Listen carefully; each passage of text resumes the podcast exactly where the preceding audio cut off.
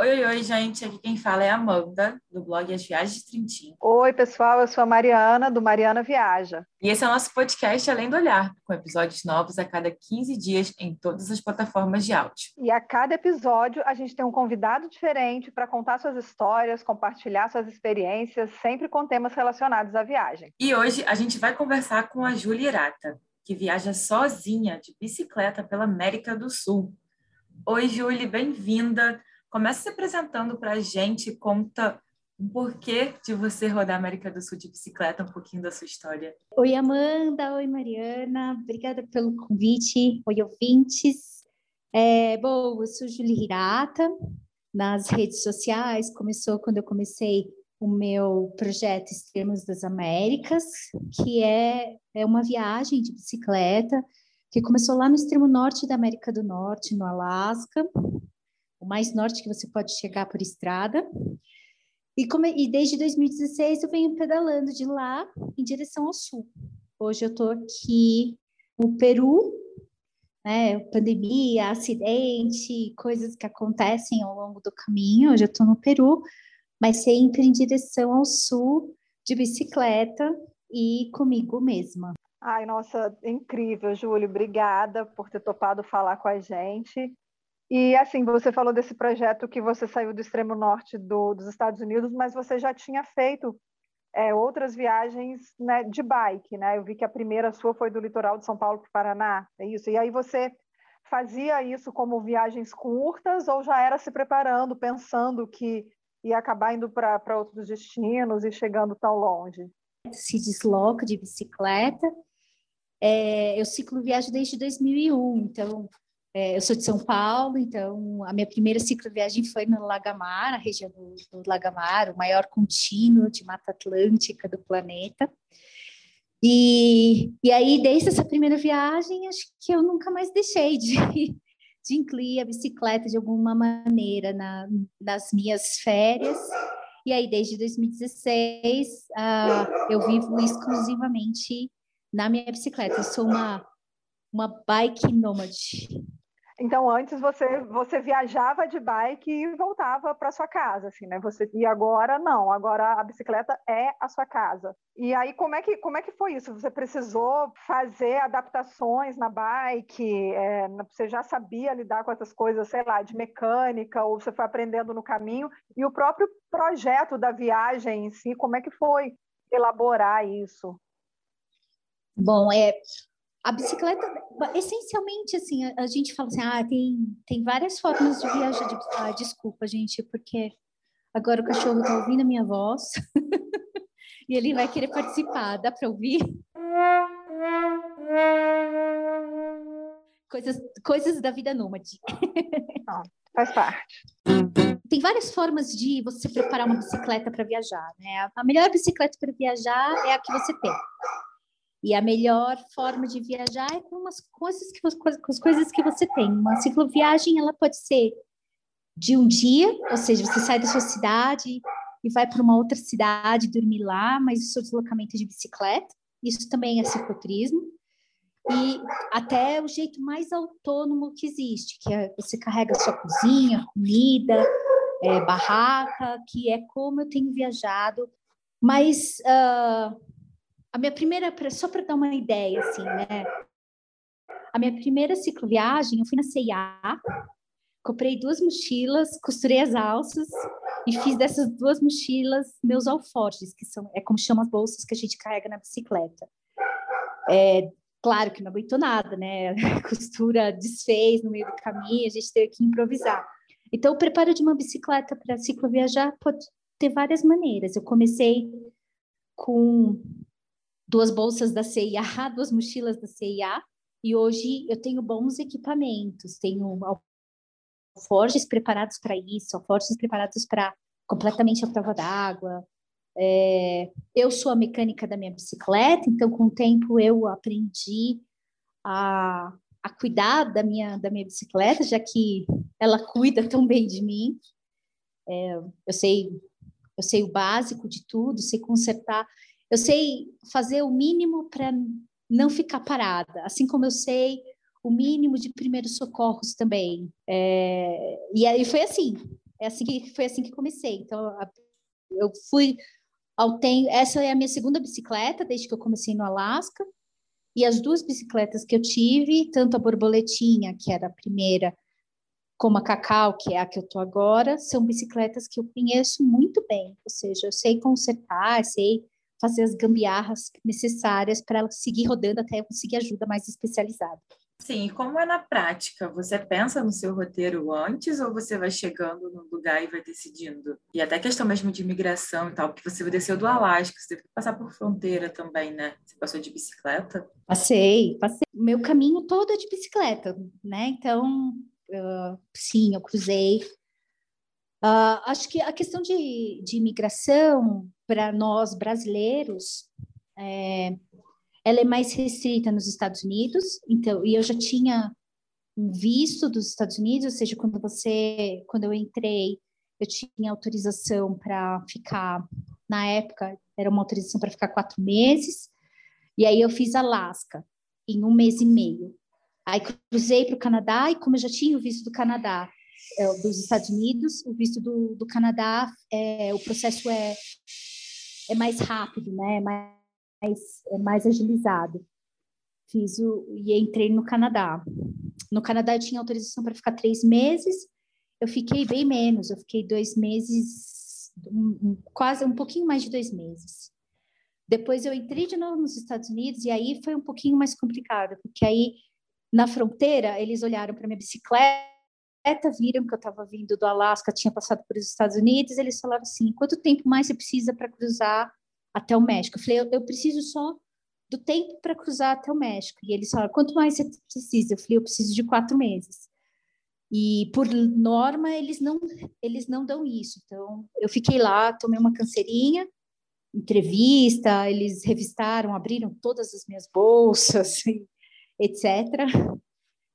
E me, no final das contas eu mostrei canal no YouTube, Instagram, Facebook, e eles falaram não, tudo bem, então segue segue sua viagem, me deram quatro meses. Aí, a partir do México, uh, basicamente, a gente, como brasileiro, a gente não precisa de visto para nenhum outro país. Eu tinha imaginado fazer Alasca Argentina em dois anos e meio. É, já estou para completar seis anos e ainda estou, tenho ainda 11 mil quilômetros pela frente. Eu completei recentemente 23 mil quilômetros na estrada e aí eu tenho mais uns 11 mil pela frente se eu for daqui direto. Mas eu nunca vou direto. As pessoas falam, ai, você vai passar por tal lugar, lugar e não vai, não vai para tal lugar? Eu falei, não. Aí eu mudo a minha rota. Todo dia eu mudo um pouquinho a minha rota. Assim. Eu não tenho pressa. Eu, se as pessoas me falam, esse lugar é imperdível, eu vou. E normalmente uh, os locais conhecem lugares que, que não está na internet, né? Então eu acabo mudando minha rota o tempo todo. É, era isso que eu ia perguntar em relação ao roteiro, assim, porque você falou, por exemplo, nos Estados Unidos você sabia que ia levar quatro meses, mas dentro desse período de quatro meses você não sabia em quais cidades, ou se seria leste, oeste, se ia passar pelo meio, ou você tinha mais ou menos é, previsto o que você queria fazer é, e fora dos Estados Unidos, nos países que não tem essa, essa restrição de tempo e não tem a questão do visto, aí é mais flexível ainda. Assim. Então você chega, ah, estou chegando no Peru, e aí o, a vida te leva. É um pouco isso, mas eu sou bióloga, né? A ideia dessa viagem vem de um sonho de visitar parques das Américas. Então eu tento visitar sempre o parque, a unidade de conservação, né, o Parque Nacional principalmente, mais visitado e o menos visitado de cada país. Então, é, eu não sou muito, eu não fico muito em cidade por diversas razões, né? Cidades são caras, cidades são perigosas, né? Tem, perigosas entre aspas, né?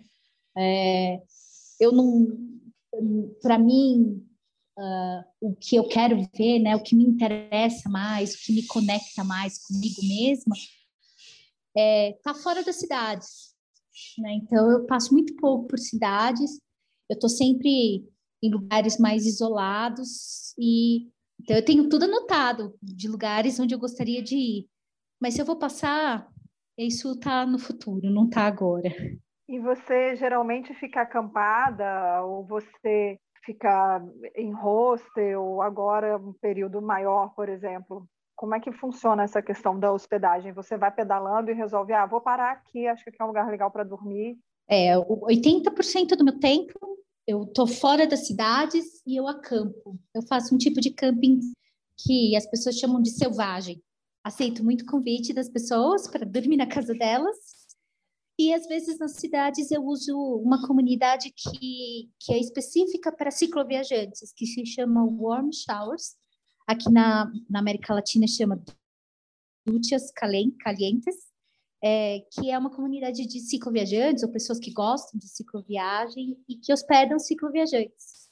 Então, de graça. É, funciona como Couchsurfing é, ou outras redes de outras plataformas de hospedagem solidária. Eu uso, vez ou outra, eu uso os warm showers também. E de perrengue, porque eu imagino que sair para uma viagem tão longa assim, com tantas adversidades, tenham tido alguns perrengues, né? Acho que um dos principais, ou se não o principal, talvez tenha sido a pandemia. A pandemia afetou seus planos, com certeza. Ou... Afetou. Eu tive muita sorte com relação, com, em relação à pandemia, porque é, logo uma semana antes da pandemia começar no Brasil, eu voei, eu voei, começar na América Latina, né? Eu voei do Equador para o Brasil para dar uma série de palestras para o mês da mulher. Então, tinha voo pago, hospedagem paga, tudo para ir para o Brasil e dar essa série de palestras em empresas, em eventos que iam rolar por aí. E você veio com a bicicleta? Fui... Não, eu deixei assim? a bicicleta na casa de. Não, eu deixei a bicicleta porque eu ia voltar um mês depois. Eu ia fazer um tour de palestras e ia voltar um mês depois. Então, eu deixei a bicicleta lá no Equador, na casa de uma amiga, e aí eu fiquei aí no Brasil quase um ano, não deu um ano, mas deu quase um ano, quando eu vou conseguir voltar para o Equador com uma nova bicicleta. A pandemia para mim não foi tanto um perrengue, porque também, né, eu consegui aí uma nova bicicleta, voltei para o Equador é, com mais, com mais, é, com equipamentos melhores. Então, para mim, a pandemia foi uma oportunidade de reinventar a minha viagem. Mas de perrengue mesmo, eu tive, eu sofri um acidente muito grave na Costa Rica, descendo do vulcão Irazu. É, eu caí de bicicleta sozinha. Estava chovendo, mas uh, foi minha culpa. Não teve carro envolvido nem nada. E sofri um acidente muito grave. Eu acho que esse foi o maior perrengue da minha viagem, né? Que paralisou a minha viagem, consumiu todos os meus recursos, eu tinha uma economia, um restinho de economia, e, e aí consumiu tudo, eu perdi o movimento do braço direito, né, perdi o movimento da mão, e aí precisei uh, fazer um tratamento mais longo. Eu acho que esse foi o meu maior perrengue, foi um, foi um perrengue médico, assim. Mas foi uma saga. Ah, foi, imagina. Quer falar de perrengue? Com Quer certeza. falar de perrengue, fala desse, desse, tre... desse momento da minha viagem. Coitada, imagino. E nessas, como é que você faz? Você, você deixa a bicicleta e, e vai sozinha? Tem como despachar a bicicleta? Porque na outra você não despachou, né? É, não, tem, tem como viajar. A bicicleta, as, as companhias aéreas têm uma modalidade que é equipamentos esportivos. E aí, equipamento esportivo, eles consideram, eles não encaixam em, dentro de uh, oversize, né? Não é de, de, tamanho grande. Eles têm toda uma, uma, eles relaxam um pouco com alguns, porque aí taco de golfe, prancha de surf e bicicleta podem viajar ali com paga uma taxa, claro, mas um, dá para viajar com bicicleta, sim, tranquilo. Julie, e pensando nesses perrengues, assim, no fato de, de você estar sozinha, né? Por mais que imagino que, claro, deva conhecer pessoas é, ao longo do caminho, mas é uma, uma viagem, só uma longa viagem sozinha, né? Não é nem uma viagem, é um estilo de vida, assim. É, você já tinha costume de viajar sozinha? É, você falou né, que até uma vantagem quando você quer, por exemplo, é, montar a sua barraca num, num quintal e as pessoas tem essa confiança maior por ser só uma mulher, mas, mas eu imagino que em outras situações talvez seja um pouco mais inseguro. Eu não sei se você sente essa insegurança, como é que você lida com essas questões todas e, e o próprio fato de, de estar sozinha mesmo. É, viajar solo, né, é, tem várias facetas, né, tem é, é diferente de viajar. Tanto a viagem interna como, como a viagem externa é muito diferente quando você está tá numa, numa viagem solo. É, sendo mulher, principalmente. Ninguém tem medo de uma mulher que viaja solo. Né? Quem, quem olha na porta da sua casa, por mais imunda que eu esteja, né? e eu estou sempre suja, estou sempre suada, estou sempre esfarrapada, que eles olham para mim e não vem uma ameaça. É muito bom olhar para as pessoas e ver no olhar delas que não existe medo. Os meus os meus amigos cicloviajantes não têm essa homens, né? Eles não têm essa mesma essa mesma esse mesmo carinho, né? Eles frequentemente veem mulheres que estão sozinhas em casa, nas montanhas, né? Nas, nas vilinhas, é, das mulheres, criança, criança correr e fechar a porta, né? Porque é um estranho. E eu, como mulher, não, né? Tenho muito mais, sou, tenho, nunca tive isso. E, e falando da viagem em si, dessa parte de peregrinar e conhecer novos lugares de bike e tudo, quais foram os melhores ou que você ressalta assim que te marcou ao longo desse tempo viajando pela América de bicicleta? Essa é uma pergunta dificílima, porque é, é difícil, o, né, Alasca, né? o Alasca foi maravilhoso. É, é, muito, muito difícil fazer esse ranking, né? Porque cada um tem, é especial de um jeito. Mas o Alasca foi incrível.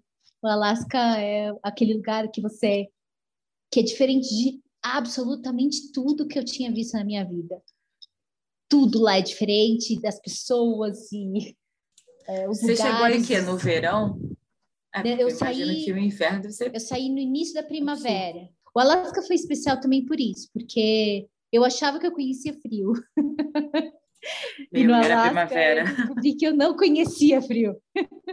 foi, foi, foi forte, assim, né? O frio, o medo, a dor, o cansaço, todos esses sentimentos a gente acaba menosprezando, né? Porque quando a gente vai tá na cidade ou quando a gente está no conforto de, de um lugar preparado, né, para a gente, é, a gente tende a escapar desses sentimentos e não, e não viver, e não vivê-los, né? Não sentir, não, faz, não, não saber o que significa aquilo dentro da gente. E na viagem de bicicleta, é parte do caminho, é parte da experiência. E eu, eu os meus primeiros 500 quilômetros foi na plataforma do Ártico, é, absolutamente nada nem ninguém. A Dalton Highway é um dos lugares mais isolados do planeta. É, a minha primeira noite foi menos 24 dentro da barraca, ou seja, menos menos 24 dentro da barraca quer dizer que fora estava pelo menos menos 27, menos a minha segunda noite foi menos 32. Meu Deus! O lugar perfeito para você, Mari. Para mim, é, nossa, eu. Mari, é 25 graus já reclama. É. 25 graus, uma chuvinha, eu já falo, gente, não dá para mim. Nossa, menos 32 graus, você falando, eu estou aqui enlouquecendo, imagina, eu não ia conseguir dormir. Menos é... 32. Eu acho que o Alasca foi o melhor início. O melhor início que eu poderia ter. Eu acho que depois do Alasca, em termos de, de dificuldade física, né? E aí a dificuldade física ela reflete diretamente na dificuldade psicológica, porque o corpo aguenta, mas ele só aguenta se a cabeça disser que para aguentar. e aí se eu se eu não tô bem psicologicamente, né, a, a, tudo na minha cabeça e, e, é impressionante, né, porque eu tenho essa Juliana dentro da minha cabeça que sabe todos os argumentos, os melhores argumentos para me fazer desistir, os piores, os melhores argumentos para me fazer me sentir mal. É, é, aquela hora que às vezes eu falo assim, meu, por que, que você começou isso? Por que, que você está fazendo? O que, que você está fazendo aqui? E então hoje eu falo, né, respondendo lá a pergunta de trás da Munda, né, eu falo que sem dúvida o Alasca foi um dos lugares mais especiais para mim, por tudo, por, por, ser diferente, por ser bonito, por ser por seu início, por, por me colocar na viagem, mas os Andes, desde lá da Colômbia, eu venho subindo os Andes. Os Andes, sem dúvida nenhuma, tem sido um universo de maravilhas para mim. Eu sou, eu sou apaixonada tanto pelo, pelos Andes como pelo mundo andino. Ah, eu já vi algumas fotos nas suas redes e de paisagens maravilhosas, assim, que eu acho que viajando de outra forma, talvez a gente não não consegue ver, né, do que você que, que passa por elas, assim, tá de fato dentro desses lugares. Então, imagino que deva ser uma experiência muito diferente de tudo também. E, Julie, já emendando aqui agora num, num outro quadro, num quadro novo que a gente tem nessa temporada, que é o Momento Off, que é quando a gente pede para os convidados darem dicas de livros ou de filmes que tenham inspirado, que tenham te inspirado não só nas viagens de bike, mas que tenham te inspirado na vida, assim, nas viagens no geral também. Momento off.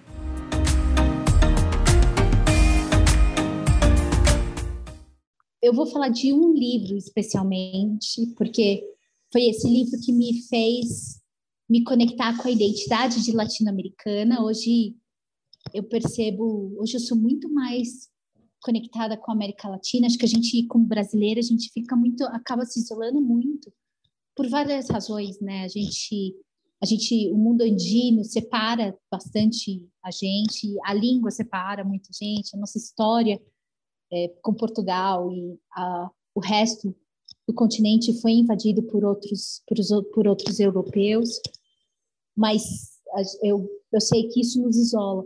Mas hoje eu tenho uma conexão muito forte com, com a América Latina, muito mais forte do que eu tinha quando eu comecei a viagem.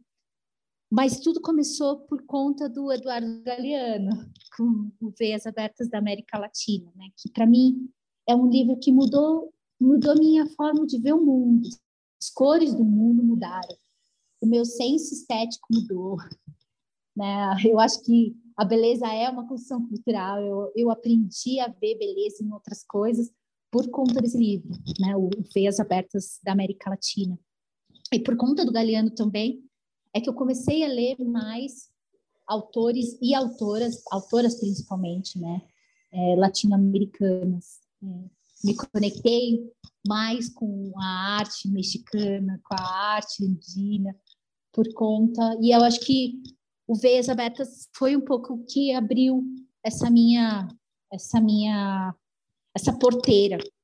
Ai, adorei. E só para a gente fechar, Júlio, planos futuros. Eu sei que você falou que não pensa no futuro tanto, ou tenta não pensar tanto, mas continuar com a bike, descer até chegar no Brasil, voltar, subir, atravessar o oceano e pedalar em outros lugares? Você tem algumas ideias assim do que você pretende? Eu consigo falar do futuro baseado né, a perspectiva do presente. Então a ideia é chegar até a, a Terra do Fogo. Estou aqui na, no Peru, entro pelo Lago Titicaca, na Bolívia, depois entro na Argentina pelo salário do Yuni, vou, vou pelo Atacama, e aí depois eu preciso decidir se eu vou até a Terra do Fogo pelo, pela Ruta 40 ou pela Carretera Austral.